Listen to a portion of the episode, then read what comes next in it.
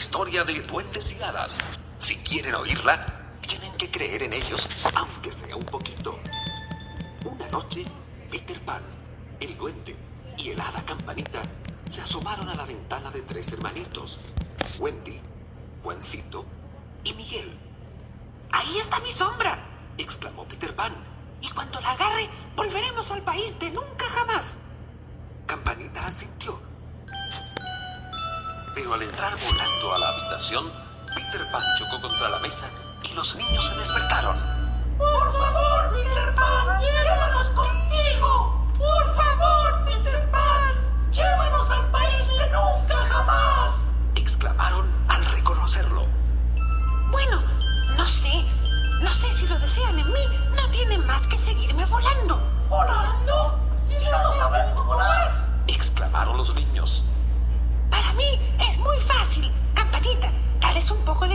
mágicos.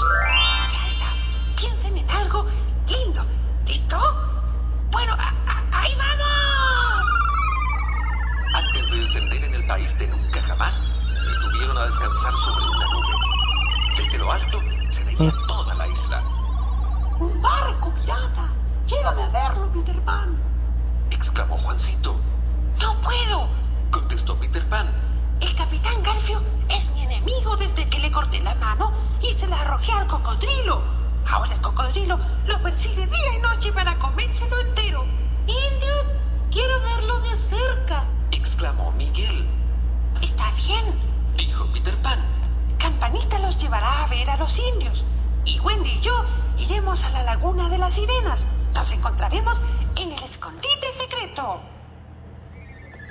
El escondite de Peter Pan era un enorme árbol hueco y ninguno de sus enemigos lo había descubierto aún. Pero cuando Peter Pan y Wendy llegaron a la laguna de las sirenas, se llevaron una enorme sorpresa. El capitán Garfio había tomado prisionera a la princesita Livio Tigrado, la hija del gran cacique indio. Ahora me dirás dónde queda el escondite de Peter Pan. Pero Livio Tigrado no dijo nada. En ese momento a la orilla el cocodrilo. Apenas lo vio el capitán Garfio, se trepó a su bote y no paró de remar hasta que se puso a salvo a bordo de su barco. Entonces Peter Pan y Wendy liberaron a Livio Tigrado y le acompañaron hasta su aldea. Cuando llegaron, encontraron a Juancito y Miguel atados al poste de los sacrificios. ¡Sálvanos, Peter Pan! El gran cacique cree que nosotros secuestramos a su hija. Suplicaron los niños. Bueno, por suerte todo se aclaró. Lo malo era que los piratas se habían llevado a Campanita y la tenían encerrada en una linterna. Tengo que salvarla, exclamó Peter Pan. Pero antes los acompañaré hasta mi escondite. Lo que Peter Pan no sabía era que el pirata había logrado que Campanita le confesara su escondite.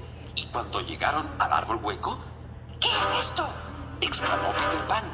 Una caja que parece un regalo y hace tic-tac. ¿Qué regalo le dejé a Peter Pan? En cuanto lo abra, saldrá volando para siempre del país de nunca jamás. ¡Ah, ah, ah, ah!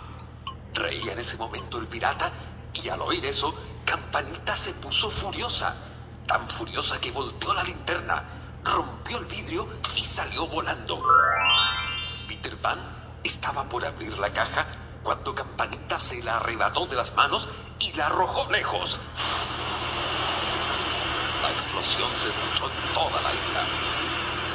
Este es el fin de Peter Pan.